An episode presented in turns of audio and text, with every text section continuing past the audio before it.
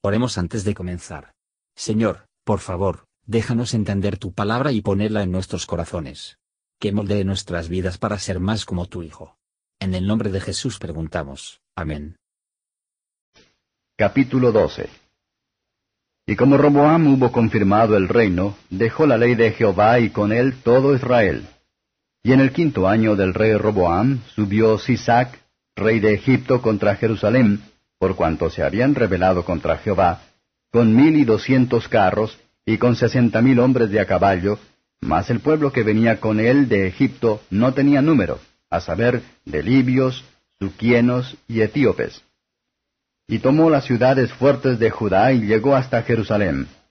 Entonces vino Semeías, profeta, a Roboam y a los príncipes de Judá que estaban reunidos en Jerusalén por causa de Sisac, y díjoles, Así ha dicho Jehová, Vosotros me habéis dejado, y yo también os he dejado en manos de Sisac. Y los príncipes de Israel y el rey se humillaron y dijeron, Justo es Jehová. Y como vio Jehová que se habían humillado, fue palabra de Jehová a Semeías, diciendo, Hanse humillado, no los destruiré, antes los salvaré en breve, y no se derramará mi ira contra Jerusalén por mano de Sisac. Empero serán sus siervos, para que sepan qué es servirme a mí y servir a los reinos de las naciones. Subió pues Isaac, rey de Egipto, a Jerusalén, y tomó los tesoros de la casa de Jehová, y los tesoros de la casa del rey. Todo lo llevó, y tomó los paveses de oro que Salomón había hecho. Y en lugar de ellos hizo el rey Roboam paveses de metal, y entrególos en manos de los jefes de la guardia, los cuales custodiaban la entrada de la casa del rey.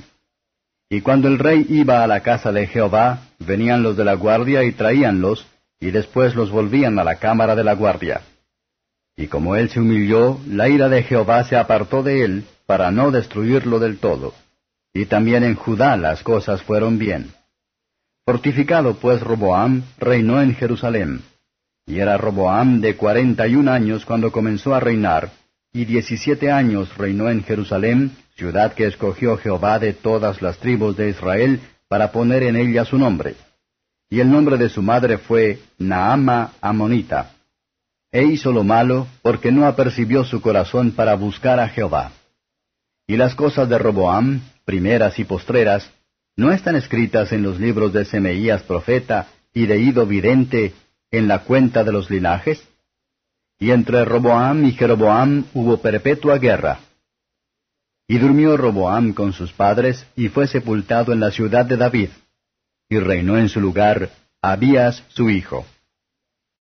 Comentario de Matthew Henry segundo Crónicas capítulo 12. Cuando Roboam era tan fuerte que él suponía que no tenía nada que temer de Jereboam, echó fuera su profesión externa de la piedad. Es muy común, pero muy lamentable, que los hombres, quienes en peligro o peligro, o cerca de la muerte, parecen mucho dedican a buscar y servir a Dios, echan a un lado toda su religión cuando haya obtenido una liberación misericordiosa. Dios trajo rápidamente problemas sobre Judá, para despertar a la gente al arrepentimiento.